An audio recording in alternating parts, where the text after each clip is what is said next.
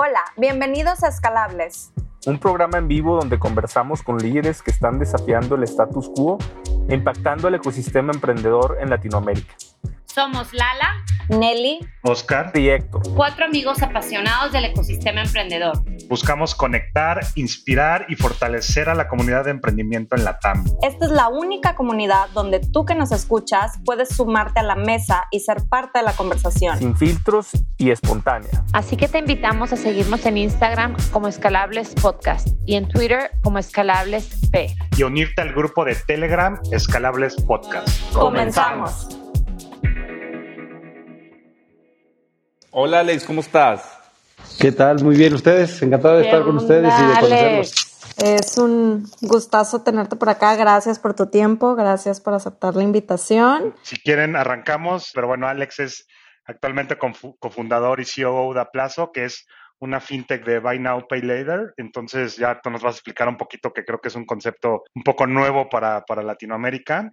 Eh, ellos han levantado, a mí me gusta porque es un capital semilla que lideró Kasek en su momento y luego acaban de, en pocos meses, ¿no? O sea, en pocos meses tienen esa primera ronda semilla y hoy han levantado, 20 bueno, hace poco 27 millones eh, de dólares adicional con otros fondos, donde también Kasek eh, hace también un, un follow con, con ustedes y bueno, y, y deuda, ¿no? También, entonces realmente en muy poco tiempo han hecho cosas increíbles. Aparte, Alex, bueno, pues empezó su carrera en City, después estuviste como director de operaciones en Hoyo, ¿no? Ya nos platicarás de Hoyo, que es una empresa que luego yo, yo hablo de todo lo que ha pasado con ellos. También estuviste como director general en Lime, ¿no? Esta, esta empresa que ha levantado, bueno, estaba viendo yo 1.5 billones de dólares y, y, no sé hoy con toda la pandemia cómo han estado. Y, y bueno, pues también eh, tu última posición en Uber Eats fue como regional manager, ¿no? Entonces, justo eh, digo que nos cuentes tú un poquito más si hay algo que quisieras abordar, pero algo que platicábamos con, con el equipo es, ¿te consideras como first entrepreneur? ¿No? O sea, esa, esa parte va a ser interesante porque no, no, hemos tenido muchos que estén haciendo lo que hoy me están logrando, ¿no? Oye, gracias, Oscar, por, todo el mundo por la invitación, por la intro. Y bueno, a, a tu pregunta, Oscar, pues yo sí me considero un first time founder o first time entrepreneur porque sí lo viví, creo que fueron grandes escuelas, los roles que tuve, pero lo vives como un intrapreneur. Muchas veces se habla de los intrapreneurs. Yo recomendaría muchísimo a toda la gente que quiere emprender en algún momento, tenga esa cosquillita, pues que se sumen a, un, a una empresa, quizás no sé si es Big Tech, Medium Tech, eh, donde no tienes que tener ni toda la experiencia ni todo el, el peso de estar levantando dinero, pero aprendes mucho y te da mucha libertad, te puedes atrever un poquito con un poquito de holgura. Entonces así, creo que eso, eso me ayudó a mí. Estando en Uber, lanzando países por toda Latinoamérica, definitivamente eh, me ayudó a pulir muchos skills, me ayudó a entender lo, lo similar, pero a la vez diferentes que son los países dentro de Latinoamérica. Muchas veces los fondos dicen, oye, pues sí, voy a invertir en la TAM y como estás en México te puedes ir a todos lados. Bueno, hay, hay muchos y perdón por pochar, de repente hay nuances, hay cosas, peculiaridades de cada país. Eh, definitivamente lo aprendí, aprendí a, a, manejar los budgets, que es muy diferente a una empresa tradicional. Por ahí platicaba Lala que, que estuve en Pepsi o, o, en corporativos. Pues sí, cuando estuve en City antes, era muy diferente el manejo del dinero a una, una startup. Definitivamente muchos aprendizajes.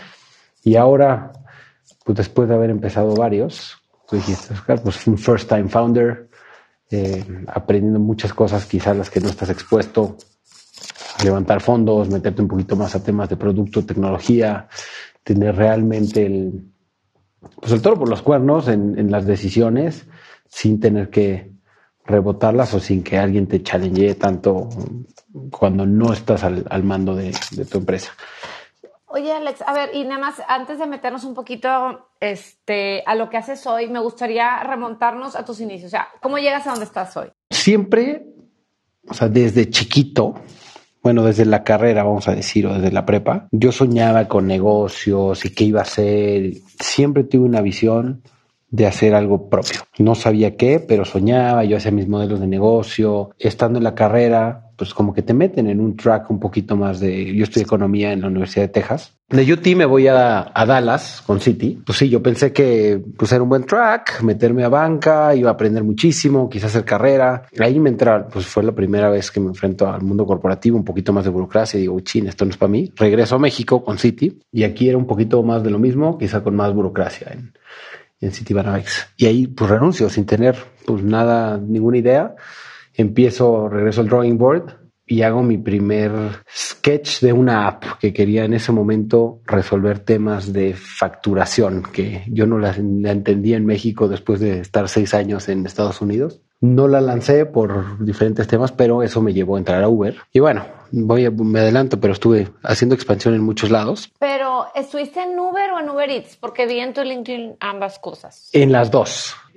Cuando era poquito, el equipo muy chiquito, yo creo que eran 25, 30 personas en México, es cuando yo me sumé. Nada más estaba Uber en México, Guadalajara, Tijuana y Monterrey. Y yo me sumé al equipo que empezó a acelerar el crecimiento a más ciudades y después más países. Y en cuanto salimos de México y empezaron a abrir los países, yo levanté la mano, dije, señores, canta viajar, soy atleta de toda la vida, conocí a muchos países del, del Caribe. Y ahí voy a hacer un paréntesis porque eso es una de las razones que me llevó a conocer a Ángel, que es mi, mi co-founder hoy en día. Me tocó lanzar República Dominicana y ahí es donde conozco a la familia de Ángel, me conectan muchos amigos y, creo que es pues la vida también un poquito te va llevando y, y, y me hizo conocer a, a, Ángel que, que hoy pues por él es el que realmente tuvo la idea de, de adaptar el Buy Now Pay Later al mercado mexicano eh, y por eso estoy aquí, ¿no? Pero estuve en ambas para con, contestar a tu pregunta. Buenísimo. ¿Y de Uber qué pasó? De Uber, pues este, este espíritu un poquito inquieto. Estuve lanzando Dominicana, Puerto Rico, Trinidad, luego me pasé a Uber Eats, que es un negocio mucho más complejo, me encantó la logística, tener un three-sided marketplace, tener un, realmente un equipo de ventas, porque el equipo, el, el negocio de, de autos era muy noble, el market fit era impresionante. Una semana podríamos no haber hecho nada ni cambiado nada en la plataforma y de todos modos crecía a ritmos impresionantes. El lado de, de Eats llevaba este componente de comercial que es un poco más difícil y más competido. Entonces ahí me encantó aprender algo nuevo, hacer soporte hacia restaurantes, soporte hacia usuarios, que es muy similar a lo que hacemos hoy en el Buy Now Pay Later. Y ahí también tuve, tomé la expansión de varios países, estuve particularmente muy metido en la de Costa Rica y de Chile. Y bueno, fue una gran escuela. Después de varios años, pues este mismo espíritu inquieto, me buscan amigos míos que se habían ido a Lime, ahora para lanzar algo en México. Me encantó la idea de hacer algo en, tema de movilidad que ya conocía, en mi país, en mi ciudad. Y pues bueno, me, me, hizo cosquillitas y eso me hizo salir de Uber y, tratar de hacer algo un poquito distinto, de todos modos en tech, desde cero en, en la Ciudad de México. Pero pues grandes aprendizajes, como dije al principio, ¿no? Ser, no, te quita un poquito la presión de estar levantando fondos y de tener, de estar tan expuesto a, a esa presión. Buenísimo, Alex. Oye, y este tema, o sea, porque a mí me gustaría o sea, viene Lime, ¿no? Que está Lime y incluso, bueno, todo lo que pasó con Green y creo que es un, o sea, es un mercado, ahí tienes dos, ¿no? O sea, primero viene Lime, luego viene Hoyo y ya de una vez me gustaría abordar las dos en ese orden, pero creo que empresas, sectores, muy polémico y, o sea, ¿qué pasa en Lime? ¿Qué aprendizajes? Porque sí, justo lanzarlo, o sea, capital, o sea, todo este hype, ¿no? Que, que, que pasa. Digo, ya me, me sigo, perdón, a, a Hoyo, que que también todo lo que pasó con Hoyo igual, mucho capital, operaciones intensivas, o sea, cosas medio locas que yo he escuchado, pero bueno, pues tú has estado ahí. O sea, ¿cómo fue ese paso entre las dos y qué te llevas entre Lime y, y Hoyo? Muy, muy, buena pregunta, ¿no? Pero creo que negocios muy distintos.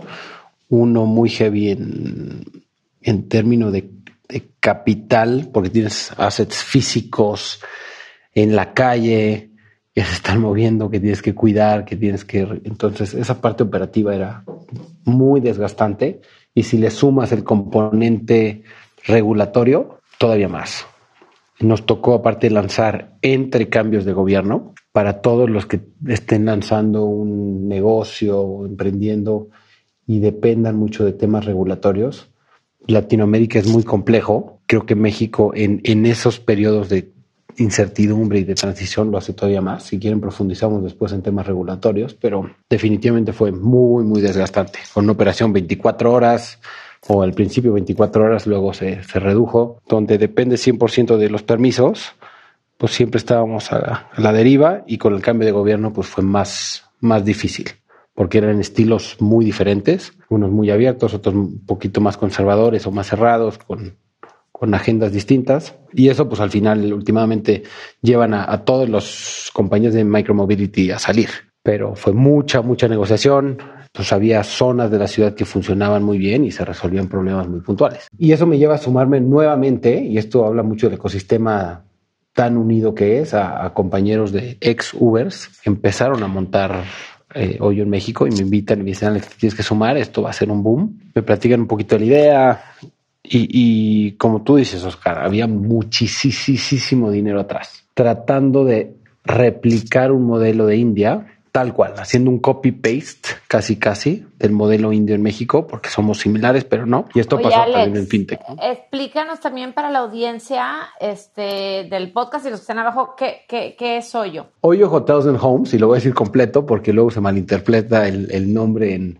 Hoyo es un acrónimo para On Your Own, o sea, hoteles en los que te quedas tú solo. Era una plataforma de tecnología que digitalizaba hoteles independientes o digitaliza, todavía existe. Y el modelo de negocio era al hotelero independiente le ayudábamos con una inversión inicial para llegar a cierto estándar y ponerle todo el sistema operativo y conectarlo a, a las plataformas de como Booking, Expedia, Price Travel, para que se digitalizara mucho más rápido. Y a través de las reservas, Hoyo cobra un fee y ahí se recupera el CAPEX inicial y pues tiene una ganancia después de cierto tiempo.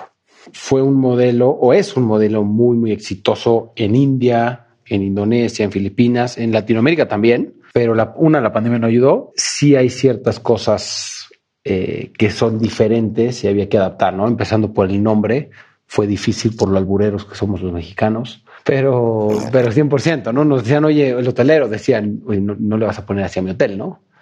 Era... Claro, nadie se va a querer quedar aquí. Pero no, muchos lo pusieron y bien, ¿no? la app al final así se llamaba y, y muchos, muchos usuarios internacionales llegaban y, y, se hospedaban. Entonces se escaló de cinco hoteles cuando yo me sumé a casi mil hoteles en, en todo México. Esto wow. estoy hablando en menos de un año. No ayudó la pandemia, entonces las ocupaciones se fueron de 70% a 2, 3% a todos, a todo el bueno, la, la, turismo hospitalidades fueron las más golpeadas. Eh, pero en paralelo, mucho antes de esto, es cuando yo empecé a desarrollar la plataforma junto con Ángel. Eh, me busca Ángel antes de la pandemia fue que empezamos a desarrollar, pues nos agarra a la mitad, complicó un poco el fundraising. Muchos fondos nos decían, señores, están locos, hay mucha incertidumbre, ¿cómo se van a aventar a hacer esto? Y por el otro lado, pues los dos teníamos trabajos muy buenos, muy estables, haciendo cosas interesantes y que pues a veces nos decían, señores, ¿para qué? ¿Por qué van a dejar sus trabajos en una, eh, en un momento de tanta incertidumbre con un modelo que pues al final es, es lending y la gente si no tiene estabilidad económica, pues lo puede hacer mucho más riesgoso. Oye, claro. Alex, pero ¿tú estabas en busca de un cambio o simplemente se presentó? Muy buena pregunta. Yo quería emprender, yo sabía, my heart of hearts me decía que voy a hacer algo yo, como te dije desde muchos años antes, y creo que llegó cuando rebota la idea conmigo Ángel y me dice, y te voy a contar un poquito de, de, de qué me hizo cambiar. Él me platica la idea, me explica el modelo, siendo alguien que trabaja en banking, totalmente bancarizado o sobrebancarizado con tarjetas de todo tipo y usando este modelo en Estados Unidos, donde tiene mucha conveniencia, me lo platica y me hace todo el sentido, habiendo vivido en varios países de Latinoamérica, viendo la poca bancarización, viendo la, la poca penetración de crédito y me emociona muchísimo. Entonces, una parte de mí sí estaba buscando eso que me emocionara y que no me dejara dormir y que me inquietara. Y eso sumado a un, a un proyecto pues muy grande, con un gran potencial y pues con alguien que, una que estuviera mucho más apasionado en ese momento y que me lo platicara de la forma correcta. Eh, y dos, que nos complementáramos. Creo que es súper importante y es de las cosas que, que, más nos ha funcionado estos, estos años. Año, no, no hemos cumplido todavía dos años de haber iniciado, apenas vamos a cumplir. Eh, de, de empezar a rebotar la idea de operar tenemos apenas un poco más de un año. Complementarnos. Y así, es como nace a plazo. Así es como nace. Y para los que no conocen a plazo, ¿nos puedes platicar un poquito de qué es? Buenísimo. A plazo es una plataforma de lo que ahora le decimos Buy Now, Pay Later o para comprar ahora y pagar después, para financiar tus compras dividiéndolo en cinco pagos iguales o cinco quincenas con una tarjeta de débito. ¿Y por qué es importante? Porque en México, para acceder a pagos diferidos a meses, necesitas una tarjeta de crédito. Y esto solo el 11% de la población lo tiene. Entonces ayudamos a los retailers o a, nuestros socios comerciales a ofrecer pagos en quincenas o a meses con una tarjeta de débito para mucho más personas sin riesgo para ellos. Oye, Alex, ¿y por qué en quincenas y no en meses y por qué cinco nada más? Tiene mucho que ver con por qué cinco, la matemática. Queríamos un producto, y es parte de la tesis, muy transparente, muy fácil de entender, sin nada escondido como las tarjetas de crédito, porque dos de cada tres mexicanos no lo entienden. Y por eso fue cinco. Esto sí fue un poco adaptado a México, porque fuera de en países un poco más desarrollados, con un poco más de poder adquisitivo, lo hacen en tres, máximo cuatro. Entonces, sabiendo que ganamos un poquito menos en México, necesitábamos extenderlo. Y por último, ¿por qué quincenas? Porque es la forma más común de recibir nuestros ingresos. Oye, Alex, y eh, ok, entonces tu modelo de negocio es financiar a un plazo de cinco quincenas y no te preocupa que tu target market sea gente que tenga una necesidad financiera de tan corto plazo que te pueda llevar a un alto índice de cartera vencida? Es una excelente pregunta y me lleva a la otra parte. Nosotros nos enfocamos en ciertas categorías que son un poquito aspiracionales, lifestyle, que es moda, calzado, ropa deportiva, belleza, que son de alta recurrencia, que son un poco aspiracionales, caras, pero el tener un, financiamiento pues te lo aliviana y a veces no te esperas o compras un, algo un poquito más caro más más alto. Entonces, esto minimiza un poco el riesgo, no, es un, no son créditos tan altos que la gente puede pagar y al ser ciclos cortos, pues también ayuda muchísimo. Te das cuenta rápidamente quiénes tienen, quiénes te van a pagar y quiénes no. Pero sí, es un negocio financiero, se requiere mucho capital y también hay un, riesgo alto al ser un producto de lending y a media pandemia más, ¿no? Fuimos, empezamos a platicar con Oscar alguna vez eh, cuando estábamos lanzando apenas y, sí, muchos players lo querían hacer, y, pero no, no fue sencillo. Oye, y ya nada más para cerrar con el tema de modelo de negocios y entender bien, este, sobre todo para la audiencia. Entonces, a plazo no es una tarjeta de crédito, sin embargo, tú le das el acceso a la gente que no tiene tarjeta de créditos, el que pueda pagar a través de ustedes. Pero entonces son como una especie de pasarela de pago, método de pago. Explícanos un poquito más eso. Eh, somos, lo puedes comparar con una pasarela de pago que también hace, te ofrece temas de marketing. Entonces, aparecemos en el checkout de un e-commerce conviviendo con cualquier otra pasarela, solo que la nuestra lo rompe en cinco pagos igualitos. Y en la tienda física, esto es un gran diferenciador nuestro, que estamos en, la tienda, pues ya muchos te ofrecen, quiere pagar con tarjeta, en efectivo o, o a plazos. Ya sabe la gente o muchos centros comerciales del país que con la plataforma, pero le agregas como si fuera una app, pero es web, tu tarjeta de débito y ahí se va cobrando cada, cada dos semanas la cuota que debes, ¿no? Ya, o sea, sí tienes que tener tarjeta de débito. Que es así, pues hay mucha más gente que tiene tarjeta de débito. Perfecto, ya, ya, ya comprendo. Buenísimo, Alex. Oye, Alex, y digo, sí, queda como la, o sea, ahorita como para que quede bien claro, porque sé que, que, han cambiado, y esto yo de pagar en físico, estar en la tienda, o sea, creo que de hecho no había escuchado, o sea, la primera vez que lo escuché fue, fue de ti, de, con Aplazo. O sea, ¿cómo es el proceso? Porque uno está acostumbrado tal vez al proceso de, de la tienda, checkout, y ahí hace el proceso, tardará, no sé, unos segundos, medios, medio minuto, no sé. Pero ¿cómo es esa experiencia ahí en la caja o haciendo eso, o sea, no, no me no imagino cómo puede ser el tiempo de respuesta y esa, y esa parte de, yo sé que se van a enfocar mucho al user experience en ese momento, no es como de, no, pues vete a dar una vuelta y regresa en 15 minutos, me imagino que no va por ahí, pero creo que ese es un gran diferenciador también, creo, de aplazo de hacerlo en el momento, en el lugar, en la tienda en físico, ¿no? Sí, de hecho nos lo preguntan muchísimo. Tiene mucho que ver con, bueno, la experiencia de entras a la tienda, te lo pueden ofrecer de diferentes formas o lo puedes ver anunciado en las tiendas. La plataforma digital escaneas un código QR y ahí puedes hacer tu registro. Te toma dos, tres minutos y ahí mismo te da un límite máximo de compra. Entonces, si te damos tres mil pesos, hasta tres mil pesos podrías diferir el ciclo. Cuando, llegues a la caja, eh, nosotros nos integramos a los puntos de venta, entonces pueden escanear los productos. Ese monto genera un QR y entonces ese te permitirá pagar exactamente ese monto. Pero todo es desde tu celular, todo es digital la confirmación la recibe el comercio de forma inmediata, la aprobación de crédito la puedes hacer mientras estás curioseando o en ese momento cuando escaneas ese código QR. sí, la, idea es como tú dices, tiene que ser muy rápido, muy sencillo, la experiencia tiene que ser muy buena para que pues no te desesperes y el cajero pueda pues, seguir vendiendo, ¿no? Al final del día no, no vende créditos alguien en la tienda, vende vende artículos. Nuestro, nuestra misión es ayudarles a vender más, a vender más recurrente, a subir los tickets, eh, acelerar el proceso de compra. Entonces, sí hemos puesto mucho énfasis en eso y hemos pasado horas y horas con los partners definiendo el producto. Perfecto. Oye, y, y ahorita, o sea, también hay algo que, que me gusta y yo me identifico incluso contigo, justo en esta que dices de First Time Entrepreneur, pero hay otras experiencias, pero o sea, creo, creo que es un perfil que, trae, que tienes mucha experiencia y algo que dijiste hace rato es, al final sentí complementariedad con Ángel, que es mi socio. ¿Cómo, de, ¿Cómo alguien, o sea, hoy los que estamos escuchando en el podcast, cómo alguien identifica eso? Porque yo tengo una frase que mucha gente le digo es gente con conocimientos diferentes, pero con los mismos valores, ¿no? Pero, ¿cómo identificas tú, o sea, cómo es ese proceso de decir, oye, sí, ya conozco a Ángel? O sea, un poquito este tema más de, ese feeling, de ese soft, de, decir, va a ir por aquí, ¿no? No, no, no tengo una respuesta tan concreta. Quizá la gente dice, oye, estoy buscando mi co-founder y, y algunos me dicen de repente, estoy esperando que me caiga alguien del cielo con una gran idea y o algunos dicen, oye, pues con mi mejor amigo de toda la vida, pero estamos viendo qué hacemos.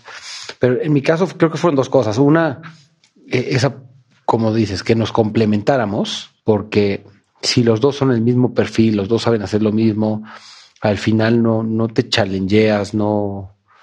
Y se dice tonto. Esto creo que lo tienes que vivir para realmente entenderlo en cualquier equipo de trabajo. Está el que quizá a veces le cuerea o hace la data y está el que vende muy bien. Seguramente lo hemos visto, alguien pues, mete goles, alguien juega el medio campo, alguien defiende. Entonces definitivamente eso ayuda muchísimo. Pero la otra parte es, si tienes que compartir una misma pasión y estar en un momento bueno, porque se le dedican muchísimas horas. Cualquiera que ha hecho cualquier proyecto y bueno, en el mundo corporativo alguien muy clavado le va a dedicar horas y horas y horas. Pero cuando es tuyo y estás tratando de levantar fondos y tienes pues un tanque de gas que, que está bajando, necesitas que esa persona que está ahí al lado le quiera meter pues, todas las horas del mundo y que esté súper apasionado o por lo que estás haciendo o por el proyecto o, la visión que tienes porque se pasan momentos muy buenos y muy malos. Claro, claro. Oye, Alex, y, en, ese, en ese momento, o sea, ¿cómo coincidieron Ángel y tú que era pues una buena idea para arriesgar, ¿no? Hablabas que, que pues tenían, digamos que estaban en, ciertos, en ciertas posiciones o trabajos, este, y que sabes que ahora es cuando, ¿no? Ahora vamos a hacerlo en, si también en plena pandemia, ¿no? Decir, oye, ¿cómo coincidieron que era una buena idea arriesgar para hacer a plazo? Fíjate que una, los dos estábamos, estábamos alineados en varias cosas. Una, que la oportunidad era enorme. Dos, que queríamos emprender los dos y estábamos listos. Y el momento, pues nunca estás listo. Eso sí, de verdad, se lo digo a todo el mundo, especialmente en México. Creo que el, ha tardado en agarrar un poquito de vuelo el emprendimiento en México. Y ahorita si quieren profundizamos en eso. Y, tres, compartimos una visión. Si bien direccionalmente hay cosas que nos apasionan más de un, de un lado u otro. Una es el impacto que podemos tener en Latinoamérica, él siendo, él es, él es de República Dominicana. Entonces, hay muchos temas de inclusión, temas de crédito, temas de bancarización, igual que en México. Lo vemos en México, en Colombia, en Chile, en Brasil, en Argentina, en todos lados, ¿no? La bancarización. Y, creíamos que podemos tener un, tremendo impacto. Regresando al, segundo punto de que quizá nunca estás listo y te puedes quedar esperando. Dijimos, pues ahora hagámoslo, ¿no? Pongamos el dinero que, que, podemos. Eh, afortunadamente tenemos ahí algo de ahorros. Em, arrancamos y pues a ver qué pasa, ¿no? Yo confío en ti, tú confías en mí, estamos de la mano y obviamente hay de repente incertidumbre. Pues el chiste es arrancar. Y, ya que arrancas y llevas vuelito, sí hay dudas, pero se empieza a hacer más fácil y más fácil lo que agarras tracción. Totalmente. Oye, Alex, ¿y nada más son Ángel y tú de fundadores? Sí, solo Ángel y yo fuimos los, somos los, fundadores eh, y de ahí empezamos a sumar al equipo, pero inicialmente estuvimos. Ok. Oye, ¿cómo le hacen para la toma de decisiones? O, sea, me imagino cuando alguien dice, no sé, tú dices blanco y Ángel dice negro. O sea, e, en esos temas, cuando no se ponen de acuerdo, ¿qué les ayuda para tomar una buena decisión? Mucha, creo que ponerlo en la mesa. Sí hay, hay de repente pushback de, oye, para acá o para allá a veces alguien tiene mucho más convicción que el otro, pero pues creo que es confianza uno al otro. Y, voy a regresar al, tema de que nos complementamos. Hay temas donde yo soy más ignorante, pero haces las preguntas correctas. Oye, ok, confío en ti, pero pensaste en esto, esto y esto. Y ahí hay un, un healthy o un, un challenge sano, siempre con respeto, pero si de repente es, oye, métela aquí, métela allá, y de la misma forma que nos criticamos o nos challengeamos cuando hay decisiones, pues también cuando alguien está down o cuando está más triste o pasas un momento difícil o cuando estás más cansado, pues el otro dice, venga, yo lo agarro o cuando alguien le pegue emocionalmente más, pues el otro creo que ahí pues te puedes dar cuenta y, y animar, ¿no? Va de los dos lados, tanto para el ánimo como para challengearnos y mantenernos honestos y no perder piso. Oye, yo quisiera andar todavía un poquito más al tema de los socios, pero ya Francisco lleva rato que se subió acá a la mesa. Recuerden eh, que este es el único podcast en vivo donde te puedes subir a preguntar con nuestro invitado. Entonces, Francisco, bienvenido, qué gusto tenerte por acá. Mil gracias, Lala. Saludos a todos. Alex, tengo una pregunta referente a la rentabilidad de escala. Es una pregunta un poquito específica a, Buy Now, Pay Later, pero creo que se aplica bien a, cualquier startup. Si empiezas a ver los, los competidores grandes a nivel global en este espacio, Affirm, Afterpay, Klarna, CESO en Estados Unidos, cosas así, pues en todos ves que, que, están creciendo muchísimo, ¿no? Doble dígito alto, a veces tres dígitos, pero todos tienen la comunidad de que tienen, tienen pérdidas operativas y tienen pérdidas de, de ingresos netos, ¿no? El net income es, negativo en todos. Em, ahora que estás enfocado en crecer el negocio, ¿cómo piensas sobre la rentabilidad de a plazo, eh, dado las dinámicas de este negocio? Y, bueno, pregunta Francisco. Creo que aquí te voy a decir un poquito de, adaptar el negocio a Latinoamérica. Lo aprendí un poquito no yo, ahora pues lo estamos aplicando, pero no copiamos tal cual el negocio de, ellos, ¿no? Hay un, el componente de, del crédito, el underwriting o, hacer el análisis crediticio, le hemos puesto muchísimo énfasis y un poco más de fricción que los jugadores en, en, países un poco más desarrollados. ¿A qué me refiero con esto? Pedimos un poco más de información, ponemos un poquito más de fricción porque es más difícil hacer crédito en América Latina. Entonces, no es con dos clics y tu mail que te damos un límite de crédito. Entonces, eso nos permite tener una cartera bastante, bastante sana y que creemos que es indispensable para hacer este modelo rentable. Por el otro lado, no solo cobramos un, todos los, players en, países desarrollados, no, no existe como en México los meses sin intereses con tarjeta de crédito. Entonces, nosotros lo adaptamos eh, sabiendo que hay mucha gente que le gusta pagar en plazos y cobramos un, un fee al comercio, pero también tenemos una tasa variable al usuario final. Y esta tasa variable del usuario final es la que también nos permite mantener unos márgenes bastante buenos, que los players eh, fuera de México rara vez hacen. Tienen, algunos tienen pues de repente un fee, pero pues los Klarnas, los, los Afterpays siempre es sin intereses, sustituyendo un poquito los meses sin intereses de que conocemos con tarjeta de crédito tradicional. Entonces te diría que son es, cuidar esos dos componentes, tanto el lado de crédito y cómo lo das, y qué tan cuidadoso eres.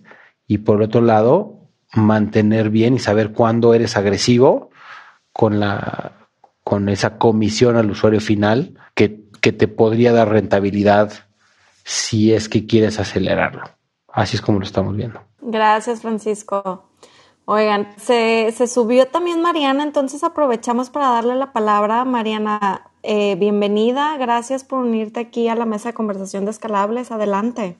No, gracias, gracias por la invitación. Y primero, pues felicidades, Alex. Este, creo que lo que estás armando está buenísimo, se necesita en México. Y, definitivamente, pues felicidades también con, la ronda de cassette, ¿no? Este, una de las preguntas que yo tenía es, ¿cómo, hablando un poquito del underwriting, ¿no? Y, y, creo que en México hay una falta muy importante de información, este, del consumidor, ¿no? Y es un sistema que, que, que como que tiene mucho que ver con el buro de crédito y un poco como todos los que dan créditos siguen de cierta manera como las mismas reglas, ¿no? ¿Cómo, y, y, sin en ninguna, manera tratar de, de, saber cuál es el secreto, pero un poco cómo, cómo haces eso, o sea, cómo, cómo haces ese, e, ese risk assessment de la gente que quiere a plazos y que realmente, pues a lo mejor tiene muy poco historial crediticio, ¿no? Buena pregunta. Y, ahí está, creo que la salsa secreta, ¿no? Tú dices, hay muchos players que quieren dar crédito. En Latinoamérica, pues sí, los, márgenes pueden ser jugosos. Eh, y voy a empezar con, hay que ser muy disciplinado.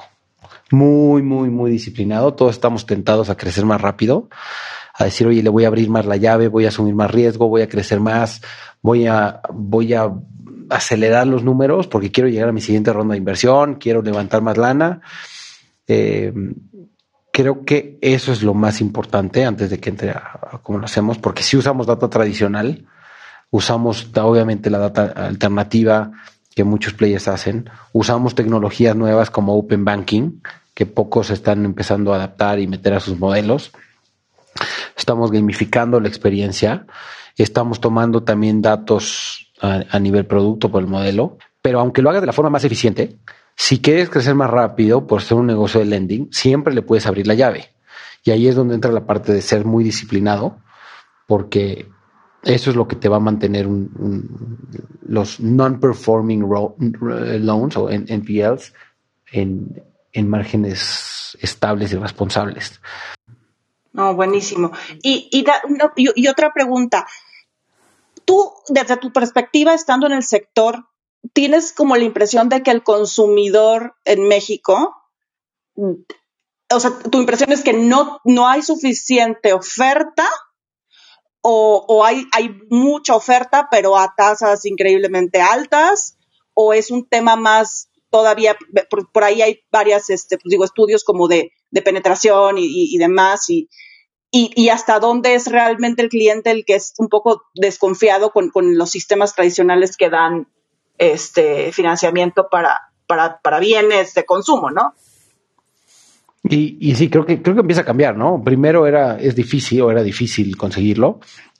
Un préstamo tradicional de los players, eh, sin mencionar nombres ni tener nada en contra, pero parte de nuestra tesis era ofrecer tasas accesibles, un producto transparente, que la gente entienda, y muchos players pues cobraban o cobran tasas pues a triple dígito, a veces cuatro dígitos, eh, con muchos fees escondidos, y nosotros no comulgamos con esa, con esa ideología. Entonces, sí hay mucha oferta. Una, la cobranza creo que es muy agresiva. Dos, hay muchas cosas escondidas.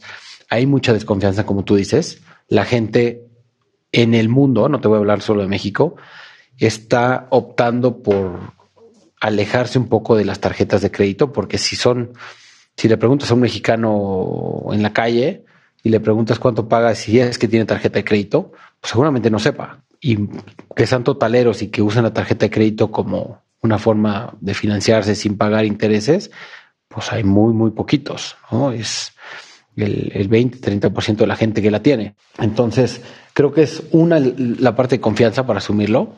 Muchos no queremos ya las tarjetas de crédito porque no las entendemos, no las sabemos usar. Y la otra, pues creo que también la oferta que hay no es tan transparente y pues es caro.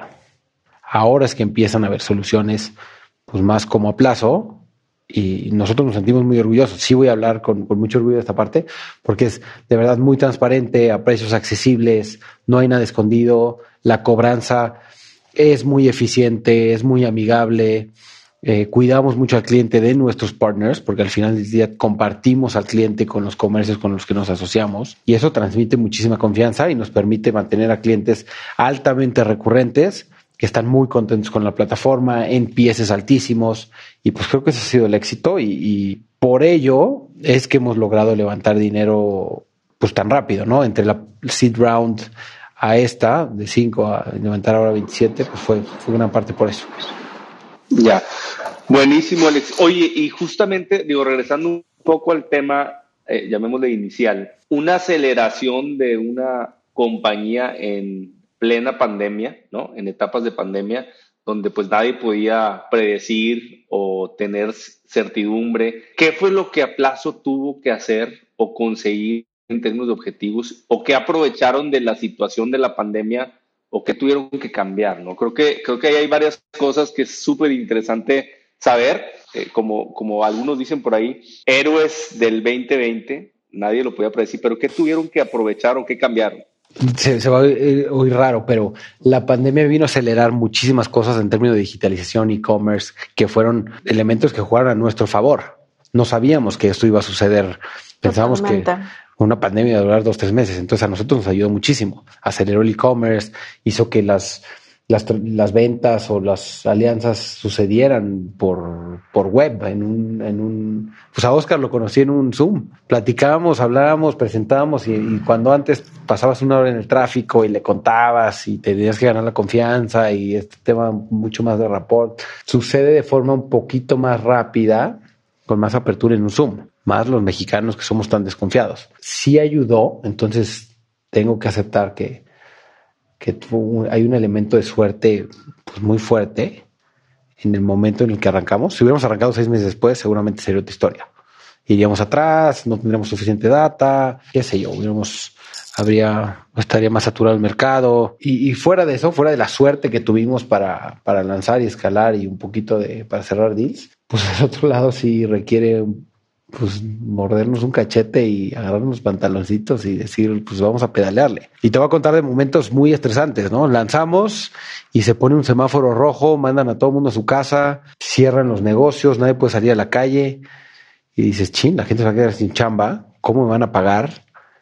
Cuesta de enero, de por sí enero para los repagos es malo, ahora semáforo rojo, hospitales a tope, pues son momentos muy estresantes cuando vas arrancando. Claro, oye, ¿y habían, y habían pensado o cómo estaba distribuido, por ejemplo, el, cómo iban a hacer negocios en temas, algunos digitales y algunos presenciales? ¿O estaba pensado más en que fuera más presencial que digital? ¿O cómo, ahí en esos momentos, que, cómo lo habían pensado?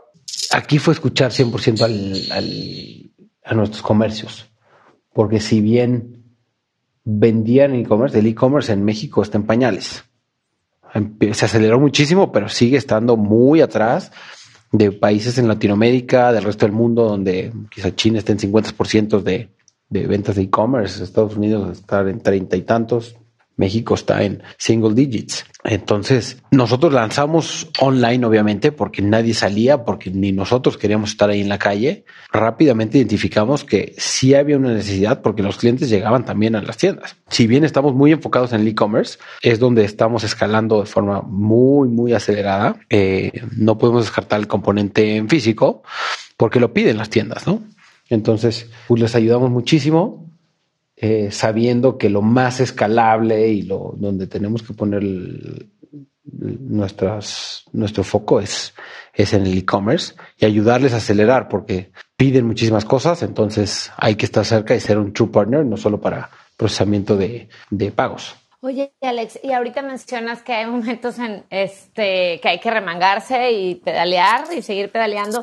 Platícanos un poquito o cuéntanos si ha habido algún momento. La verdad es que la historia de Aplazo es corta, son una empresa relativamente nueva. En esta corta historia que llevan, que ojalá sea muy larga de aquí en adelante, ¿ha habido algún momento en el que hayas dicho o hayan dicho tú o tu socio decir, chínelas ya?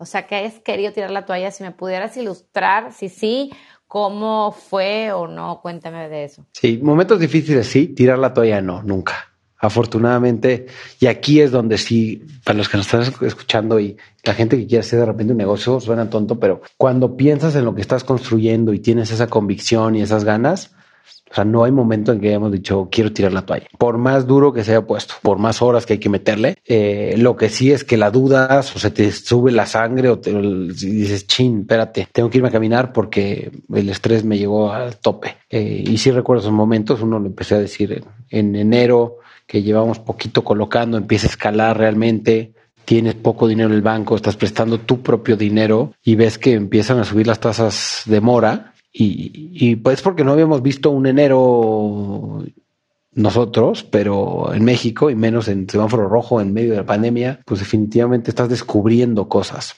Pero pues sí, es un ciclo natural, de repente termina enero, la gente está menos gastada, te empiezan a pagar, todo regresa a la normalidad y ahí es donde un buen co-founder o alguien que esté ahí en, la banca y un buen equipo y la gente que te pueda dar esa tranquilidad, la gente de crédito de nuestro equipo nos dijeron, señores, ellos nos calmaban a nosotros, nos decían, señores, hasta se reían. Ay, pobrecitos, no, no, no, no les ha tocado un enero, o sea, aguántense una quincena, va, todo va a estar bien, ¿no? Y afortunadamente así fue, pero momentos de esos hemos tenido muchos. Oye, Alex, e, eso que es, suena bastante interesante, pero cuéntanos algo. ¿Qué haces cuando te desanimas? Híjole, fíjate que cuando te desanimas, y, voy a decir algo que quizá haya identificado Ángel también conmigo o viceversa, pero cuando yo más desanimado he estado cansado, es cuando yo he sentido que Ángel le mete más y cuando él está un poquito más down o pues, estresa es cuando casualmente, ¿no? No sé si es un, quizás un poquito de suerte, pero Fuera de eso, creo que tienes cosas que te tienen que mantener en balance. Para mí es, por ejemplo, hacer ejercicio. Yo no medito mucho, o sea, hay gente que se para y medita 5 o 10 minutos. Yo hago ejercicio, yo corro y eso cuando estoy muy estresado, pues me baja un poquito las revoluciones y, y me permite otra vez concentrarme y echarle ganas. Si necesitas a gente en la banca que te ayude, dentro del equipo no tiene que ser nada más Ángel, puede ser, como te dije ahorita, la gente de crédito, hay que estar cerca de la familia, la gente que te hace feliz, que te quiere, que te entiende y a veces te va a hacer distraerte, pero uno es el círculo, otra tener actividades que sepas que te calman, quizá para alguien es leer, para otros quizá ver una película, otros estar, ir al cine con, con la novia o, o con la esposa cada quien tiene sus mecanismos que te desconectan un poquito y que te, que te tranquilizan, pero además creo que en el banquillo sí tienes que tener a un equipo que te va a cachar, que te va a apoyar y pues si, si tienes co-founders, pues con, con, más razón. Otra cosa, ¿sabes? Esta, esta es padrísima. Ahorita que... A ver, platícanos. Que lo, pienso. Hay veces que estoy triste, así que, o estuve triste, no me ha pasado hace, hace un par de semanas, pero que digo, puta, las cosas no van bien, eh, quizás subí unos puntitos ahí, o, no cerré un deal que realmente quería cerrar y, me dijeron, oye, regresa en seis meses, ¿por qué no va? Cuando estoy menos animado, me he acercado a las tiendas, a las primeras o donde a mí me tocó bordearlos, me tocó entrenarlos, que me reciban con esas que me reconozcan y me dicen, Alex, ¿cómo estás? Hoy vendimos 60% con la plaza, vendí 10, de las 10, 6 van con ustedes, mi ticket estuvo buenísimo. Ellos no saben que yo estoy down, que estoy estresado, que el fondo me dijo que no, que me batearon 10 veces. Ellos están emocionados porque el producto les está agregando valor, porque están vendiendo más, porque la comisión de este cuate eh, va a llegar a su meta de la semana y puta, de repente digo, ok, no está tan mal, o sea, mi situación no está mal porque hay una misión que estoy cumpliendo, que es por lo que empecé todo esto. Y, y o ver a un usuario que está transaccionando y que está incrédulo y te dice, espérame, ¿solo es esto? ¿Solo son estos cinco pagos? No hay nada más, no, no es un interés que sube y sube y sube, y si me atraso, ¿qué pasa? No me vas a cobrar un, no hay cláusulas leoninas que me van a, abrochar, y eso me ha animado muchísimo. Creo que, creo que es una historia Padrísimo. padre que te reenergiza. O sea, no perder el propósito con lo que estás haciendo esto, ¿no? Porque pues días buenos y malos todos tenemos, pero como dices tú, siempre mantener la mente en el, en el por qué estás haciendo lo, lo que haces. Yo, yo justo con este tema, o sea, que, que dices, ok, ya estamos ahorita en esta etapa, hemos pasado esto, hemos tenido aprendizajes, pero creo que poco se habla, ¿no? Y antes de empezar te decía, como de este proceso inicial, o sea, todo mundo yo creo, y a mí me llegan ideas y me platican y es como de, ah, tengo una idea, voy, levanto capital, hago mi MVP y tengo market fit. O sea, pareciera que ese es como el proceso que se cuenta, pero para ustedes, y yo creo que es muy independiente para, para cada quien, es cómo es ese proceso. O sea, incluso me quedo pensando, en algún momento yo hago procesos de, oye, ¿qué es el network que yo tengo? La idea hace match con mi network, por ejemplo, si quisiera hacer una fintech, pues creo que yo no tengo network uh, hoy de, de, ese tipo de, de, perfil, ¿no? O sea, ¿cómo es como arrancan Ángel y tú?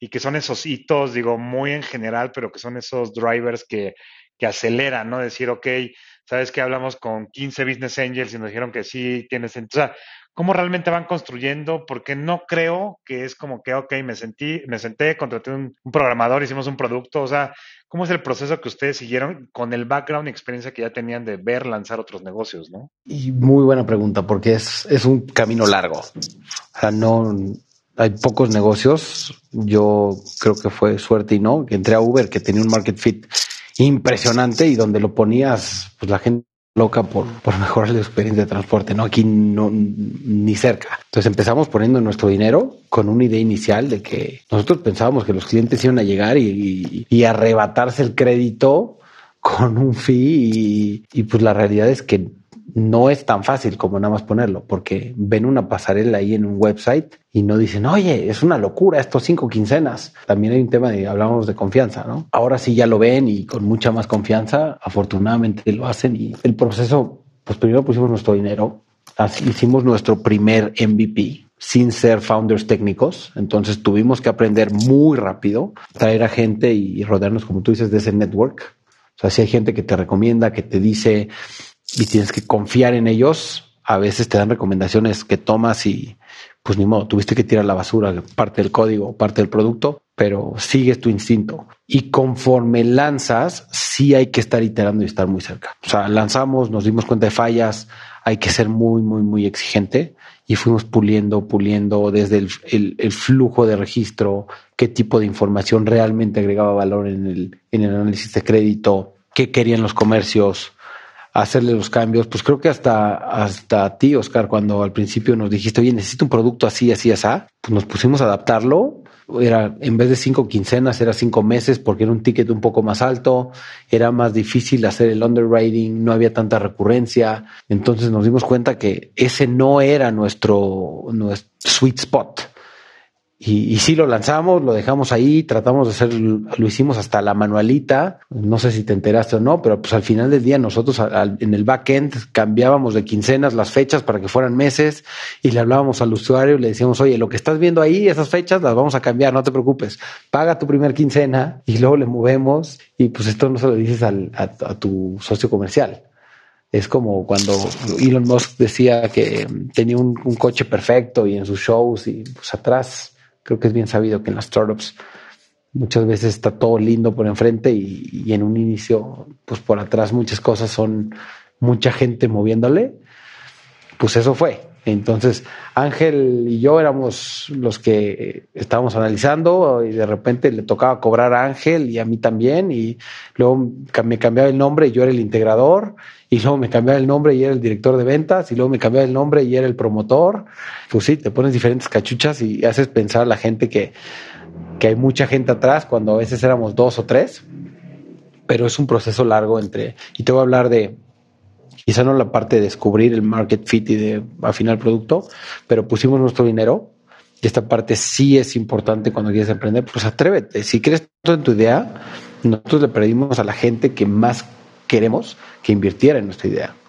Amigos, familia, colegas cercanos que saben nuestra ética de trabajo y nos daban cheques que pues puede ser no tanto dinero, pero pues sí era significativo. Te dan cheques de 10 mil, 20 mil, algunos 50, 60 mil dólares eh, y te pone nervioso porque es la gente que, que, quieres. Y de ahí pues empiezas a picharle a fondos y, y alguno cree en la idea, aunque sea solo un PowerPoint y aunque sea lending a media pandemia, alguien te va a dar el bote de confianza. Y pasan, pues pasas por muchos, muchos, muchos fondos.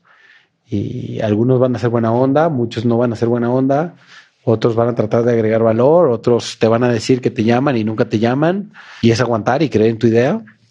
Entonces recibimos el primer, primer dinero institucional. Realmente era poquito dinero. Y de ese mismo dinero teníamos que operar, prestar y pues recuperar el dinero. Y eso creo que nos hizo valorarlo porque si no regresaba el dinero, más rápido nos quedábamos sin lana y no podemos operar. Totalmente. sí.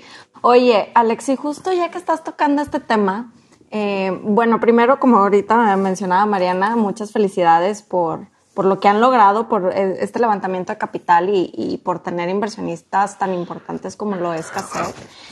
Y, Alex, a ver, em, a lo que estuve leyendo en un artículo, tengo entendido que ustedes levantaron ya una ronda semilla y una serie A, ¿es correcto? Correcto. Ok, y luego ah, comentabas que pues es una, una empresa joven que tiene un año, entonces, ¿cuánto tiempo pasó entre una ronda y otra? Pasaron, bueno, entre la, la primera fue, pasaron tres meses, fue tres meses después, fue entre la primera y la siguiente. Ok, y luego, ¿cómo decidiste que ese era el momento adecuado de levantar capital? Una es ver que estás creciendo a un ritmo muy, muy acelerado y saber que ese capital nos iba a permitir que el crecimiento de 30-40% te va a llevar a 40-50% y no te vas a diluir mucho más de lo que lo harías eh, si levantaras unos meses más o un año después. Y creo que afortunadamente encontramos al partner correcto en el momento correcto que nos dijo, señores, yo sé que tienen esta trayectoria, van hacia allá y confío en ustedes, confío en el modelo, veo las métricas que, que son en ese momento eran sorprendentes. El, pues sí, el crecimiento siguen siendo, ahora se aceleraron más con esta inversión, pero eso es lo que le dio la confianza a, Oak, que ahora entró en su primera inversión en Latinoamérica, que tiene pues, un fondo de más de 3 mil millones de dólares en, en Estados Unidos pues apostar por nosotros porque conocen el negocio, porque entienden lo que puede significar en Latinoamérica y porque vieron métricas sanas que van en la dirección correcta, muy, muy acelerado.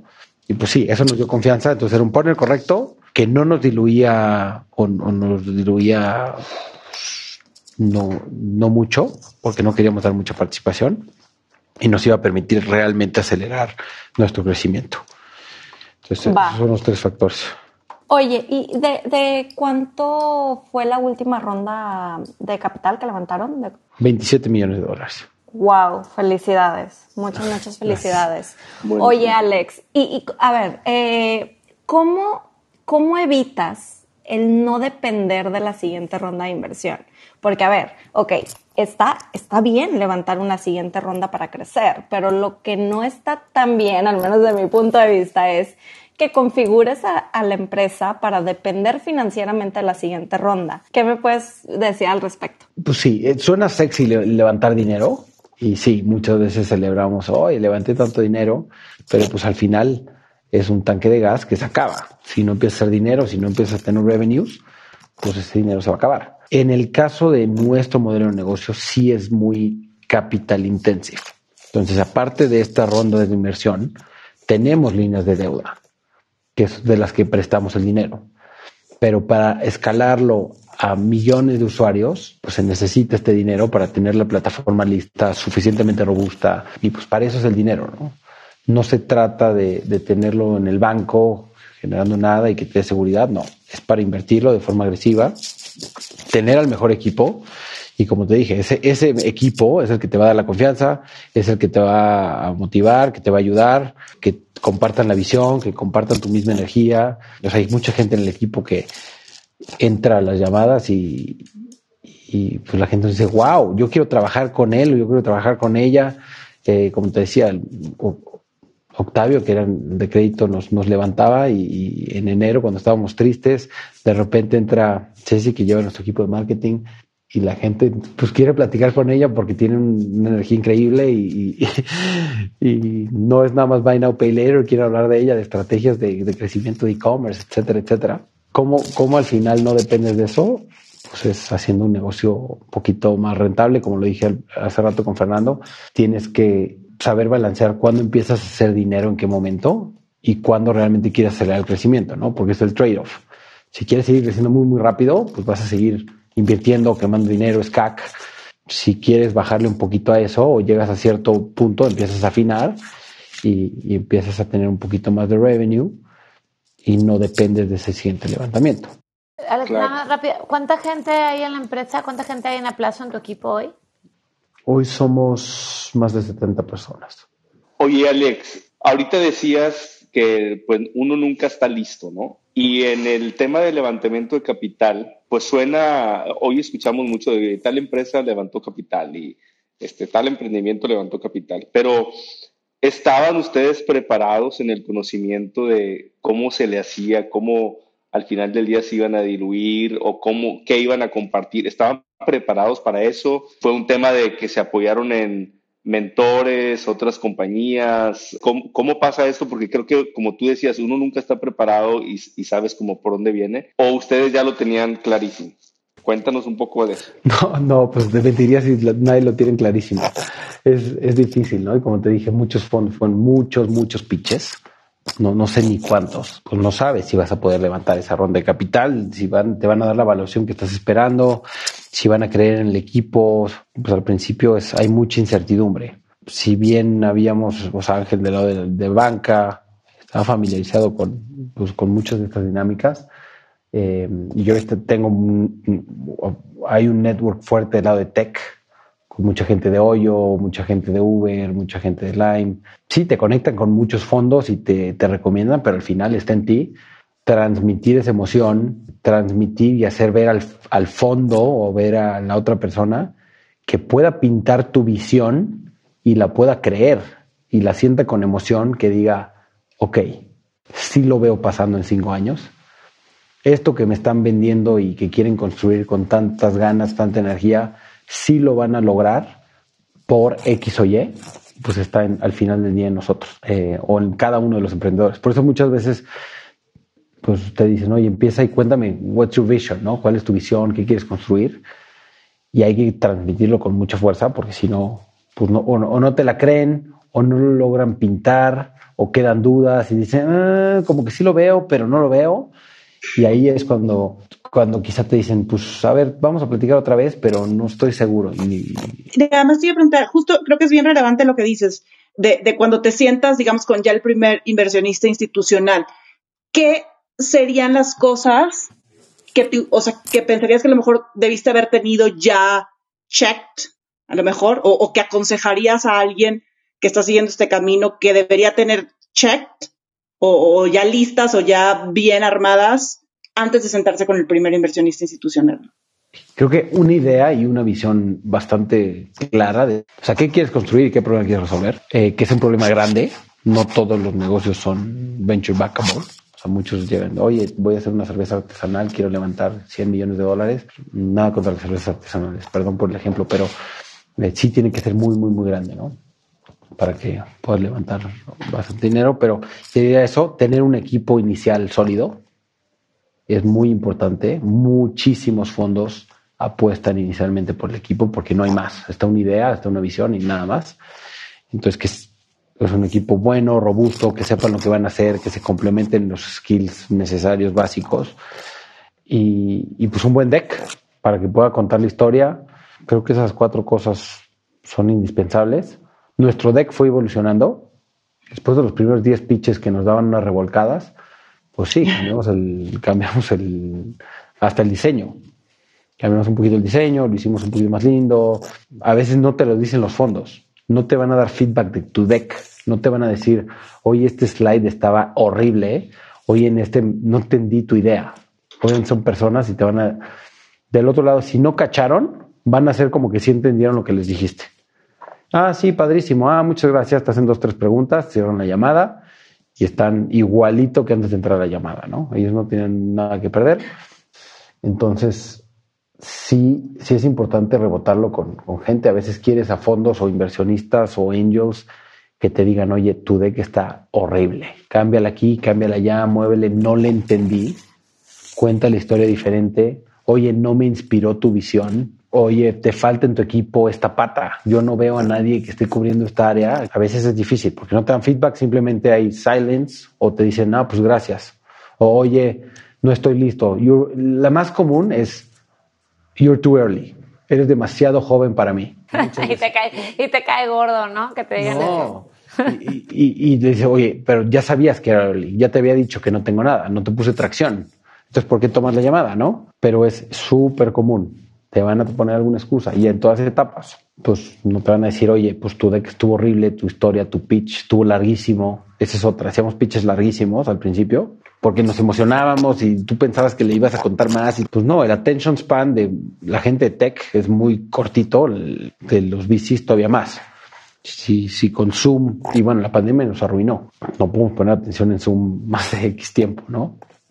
Alexi, justo digo, Mariana me ganó la pregunta, pero de lo que ya dices y, estoy muy de acuerdo con, todo esto que, comentas, el equipo, o sea, estar listo, todo esto, ¿no? Me queda una, una duda escuchándote, el conocimiento del sector, o sea, tienes el equipo, todo, o sea, ¿crees que es, digo, yo sé que Ángel, ¿no? Estaba, pero bueno, en, en banking, o sea, ¿Qué, tanto es como de, ok, me encanta todo, pero ustedes no, no han estado en este sector, ¿no? Sí, pero el conocimiento básico lo, pues, lo teníamos y el que no lo construimos. De la parte de crédito, Ángel había estado viendo crédito para Latinoamérica desde Nueva York. Ya tenía, aunque no era crédito al consumo, pues algo sabes de cómo mapearlo, las curvas, repagos. De la parte comercial y operativa, pues yo llevaba haciéndolo varios años en diferentes negocios, aprendiendo, entonces por ahí está. La parte de crédito local, pues sí, trajimos a gente que tenía mucha experiencia dando crédito en punto de venta con diferentes instituciones que nos ayudaron a desarrollamos los modelos in-house iniciales básicos. De la parte de tech, pues trajimos al mejor talento que en ese momento creyó en nosotros y pues vas construyendo esas partes que te faltan y lo tratas de la mejor manera y creo que también no conocer un poco del sector te permite descubrir muchas cosas. A veces, pues sí, nos, nos tirábamos al, con, cosas que a veces otras nos dijeron, oye, pero ¿cómo hiciste esto? ¿Cómo te atreviste? Esto sabíamos que no jalaba. Y a nosotros, pues afortunadamente nos jalaban algunas cosas que nos atrevíamos, pues a veces por pues inocencia, no sé cómo decirle, pero o suerte. Oye, Oye, Alex, ¿y cuál ha sido la pregunta más difícil que te ha hecho un inversionista durante un pitch? ¿Cuál ha que te agarraron en curva, tal vez. Pues hay, muchas difíciles, pero que me han agarrado en curva. Creo que las, las incómodas a veces, las, las incómodas, ¿no? Muchas veces te preguntan qué te mantiene despierto en la noche o o where does this go wrong, ¿no? Te, empiezan a preguntar dónde se te cae todo el modelo, todo el show. Y pues hay muchas cosas que te preocupan. Si, te, si le haces toda la lista al, al VC, pues lo, lo, vas a espantar. Sí. Sobre todo en una etapa tan temprana, ¿no? Definitivamente. Exacto. Y hay, hay, algunos que se meten mucho a. O sea, las típicas es qué tan grande es el tamaño de tu mercado, cómo vas a crecer, explícame cómo, cómo vendes, cuál es, cómo está construido tu equipo hoy, mañana, en seis meses, en un año. Hay diferentes formas de contestarlo, pero eh, esas cuando, cuando quieren escarbar y sacar más bien dónde estás fallando cuando estás tan temprano, pues sí, la, obviamente las contestas y le dices que te, en ese momento que te mantiene despierto, pero pues hay muchísimas cosas que en etapa temprana te mantienen inquieto. Claro. Oye, veo que Francisco quiso sumarse nuevamente a la mesa. Eh, Francisco, ¿qué onda? Adelante. Gracias. Rapidísimo nada más, Alex. Tengo curiosidad. ¿Quién de los que has trabajado contigo, de los que han trabajado contigo, quién ha tenido como que el mayor impacto o la mayor influencia en ti y por qué? Y quizá hay gente que no conozcas, autores, gurús, escritores de negocios. Eh, ¿Quién te gusta más y por qué? ¿Quién ha influido mucho creo que tengo un, gran amigo que también pues sigue, sigue apoyándonos y, también nos dio la confianza de León, que fue mi jefe dos veces, ¿no? En Uber y en Hoyo, que se llama Francisco Sordo. Pero pues él más que ser mi manager en ese momento y, amigo, pues fue un, gran mentor que todavía pues, platicamos y rebotamos ideas y y pues sí, él, él también fue emprendedor, estuvo en banca y hoy es CEO de GBM. Y también hizo gran, grandes, grandes equipos que, y grandes amigos, entonces fue como un habilitador por ese lado. Otras personas que definitivamente influyen y ayudan mucho. O sea, no sé, muchas veces we look up to pues que Elon Musk y otra gente, pero yo en mi casa, pues desde chiquito viví con pues un emprendedor un poco más tradicional, que fue mi papá siempre tuvo sus, sus empresas, obviamente no eran de tecnología, ingeniero alemán, mucho más cuadrado, pero pues me enseñó el valor de de trabajo, de meterle horas y exigirme mucho. Y por otro lado, igual en mi casa, tener una mamá que es, fue maestra, con un, el, toque un poquito más, tiene mano derecha mano izquierda, muy empático, o libros que sí hay unos que me encantan, sobre todo los que no hablan de lo bonito de emprendimiento. Ahorita les platico Hard Thing of, about, uh, about ¿cómo se llama? De Ben Horowitz. Fíjate que bien curioso, aquí ha salido en la sesión, no sé, yo creo que sí son cinco fácil de los invitados que hemos tenido en Escalables que nos han mencionado, este, que nos han recomendado el libro, ya me lo eché yo, Oscar también, muy, muy bueno. y ahora Oscar me regaló otro muy bueno que es el, como en la versión latina de Viva el Entrepreneur. También me gusta porque pues, son cosas diferentes, pero aplicadas a vos, similares de lo difícil que sabes emprender por los momentos difíciles. ¿Cómo se llama? ¿Podrás repetir el título, por favor, Alex? Es Viva el Entrepreneur.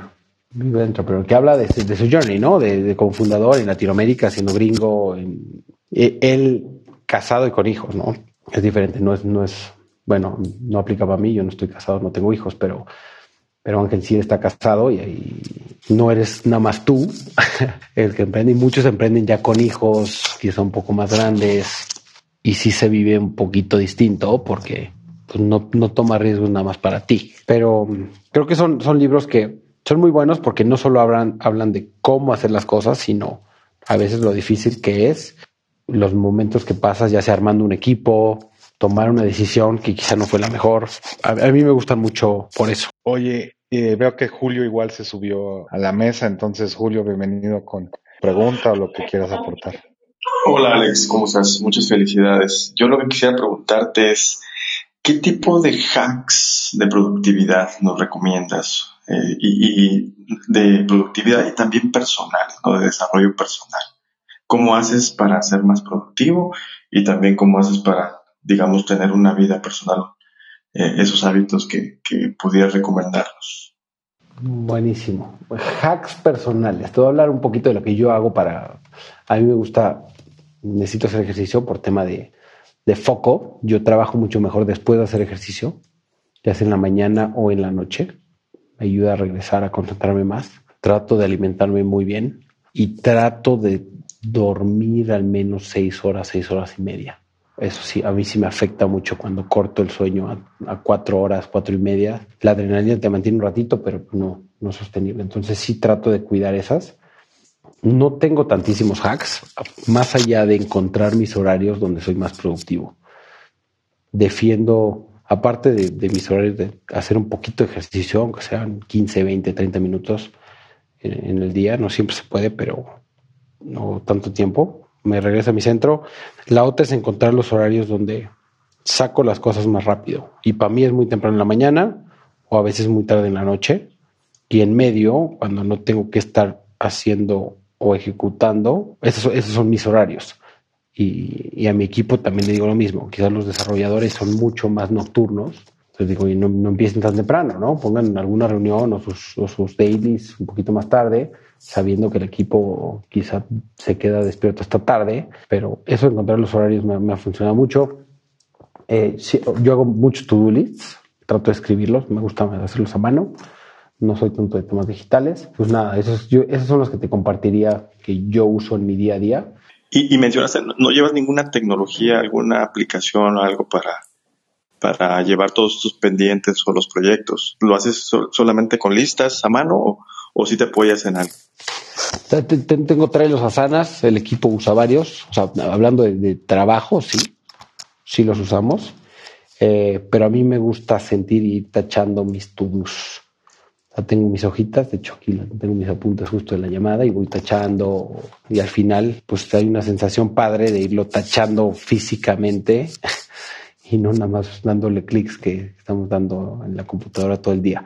Y lo que se quedó, pude patear, si es que tuve que patear algo, pues empieza la lista del siguiente día y ya sé perfectamente que se, que se tengo que atacarlo en estas horas productivas de la mañana. Ándale, de, igual, que yo, de la vieja escuela, tachar en listitas y también postes, ¿no? Te agradezco mucho ahí los consejos. Gracias, Alex. Oye, eh, Alex, justo tocabas hace rato el tema del ecosistema. Yo sé que tú creo, o no sé si te consideras un pequeño business angel, ¿no? Que por ahí es, a hacer cosas, ¿no? Que me habías platicado. Y, me gusta que tocas el, libro de, de, Brian, porque yo platicando con Brian, justo tocaba el tema de la dot-com y de la burbuja y de que si él veía que algo así pudiera pasar, porque estamos viendo pues estas locuras ya en Latinoamérica como Kavak y un montón de cosas, ¿no? Este, que entiendo son capital intensive y demás. Él y yo llegábamos a la conclusión de que, a diferencia del dot-com, estos negocios sí están resolviendo cosas, ¿no? No es pets.com y ya sabes, o sea, están atacando el tema de, de, finanzas, o sea, todos estos pains que hay en Latinoamérica, pero una, ¿cómo estás viendo dónde estás invirtiendo tú? Si lo estás haciendo más de amigos, estás iniciando. Y dos, justamente cómo estás viendo este ecosistema que tú mismo decías que has visto ese crecimiento lento, ¿no? Y, por qué comparado con, con, Latinoamérica, con Brasil o con qué, ¿no? Y sí, creo que lo dices, sí, eh, efectivamente. O sea, yo he empezado a invertir más en gente que conozco que es muy buena, que son amigos o que he trabajado anteriormente. Entonces, yo empecé por ahí, ¿no? Ahora también me fijo mucho más en los modelos de negocio, en los equipos, como te digo, pues obviamente aprendes al estar pichando, viviendo, y hay cosas que identificas al estar emprendiendo, de gaps que hay, ya sea en, pues en diferentes industrias, que te encantaría poder resolver, pero pues no te da el tiempo ni la vida. Entonces, cuando hay gente buena resolviendo esos problemas que ya identificaste y te hacen clic, ves la visión y dices, obviamente le voy a poner dinero haciendo una apuesta y, apoyando el ecosistema. Y en la segunda parte que tú decías, afortunadamente hay una ola ahora de, de bicis que están volteando a ver a Latinoamérica, en particular a México.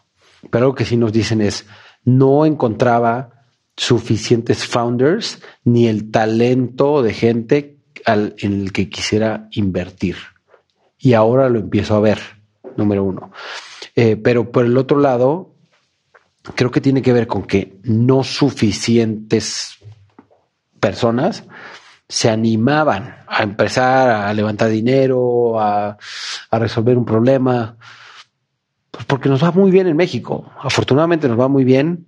Siempre que nos quejamos de los gobiernos que nos tocan o de la situación en la que vivimos, a veces nos platican Centroamérica, Sudamérica, es que ustedes creen que están mal, pero pero somos unos afortunados, somos bendecidos y creo que por lo mismo muchos emprendedores no, o que son entrepreneurs at heart, no se avientan o no tratan o no, pues no sé si es miedo, comodidad o porque sí es, pues sí es jodido muchas veces estar, no, no, no hay un balance. Muchas veces dices, ¿cómo encuentras balance? Pues, no creo que hay un balance. Al contrario, over index o inviertes mucho más en, en, esta parte cuando estás emprendiendo y decides cuál de los pilares es el que al que le vas a poner atención. No tienes todos en, no estás tan zen siempre, o por lo menos es lo que yo creo. Si no es la idea inicial, seguramente va a encontrar market fit o va a encontrar inspiración. Y lo peor, lo peor que puede pasar es que te lleves un mundo de aprendizajes quizá algunos raspones que te vas a llevar a tu siguiente proyecto, a tu, la siguiente empresa donde trabajes. Pues va a haber un safety net, quizá te, te quedas sin, sin, pero pues estamos en un país que es muy noble y, vamos a estar bien, ¿no? Entonces, por eso ahora trato de invitar a toda esa gente que tiene una idea y me dice, oye, es que no encuentro quién me resuelva, pues hazlo, ¿no? Aviéntate, métele un, un dinerito, yo lo hago contigo, yo te ayudo juntamos un par de personas y afortunadamente hay muchos angels, ya más VCs y se pueden hacer las cosas. No, pues me encanta cómo estás cerrando, Alex. Creo que no lo pudiste haber dicho mejor. La verdad es que eh, personalmente disfruté mucho la plática. Muchas gracias por, por compartir, por tu tiempo. Y pues muchas felicidades, muchas felicidades con lo que estás eh, logrando tú, Ángel, y todo el equipo de Aplazo y, y, pues que sigan, que sigan los éxitos. No, muchísimas gracias. Gracias por el foro, por invitarme, por compartir preguntas. Al contrario, Alex, gracias a ti por, por darnos este tiempo, por permitirnos tener esta conversación. Gracias a Mariana, a Julio y a Francisco que se subieron a la, a la platiquita. Muchísimas gracias. Gracias, Héctor, Nelly y Oscar. Un gustazo escucharlos de nuevo. Gracias, por, escucharnos. Recuerda que estas pláticas se graban en vivo a través de Twitter Spaces, donde tú puedes participar y ser parte de la conversación. No pierdas la oportunidad de platicar con nosotros. Síguenos en Instagram y en Telegram como Escalables Podcast y entérate de quiénes serán nuestros próximos invitados.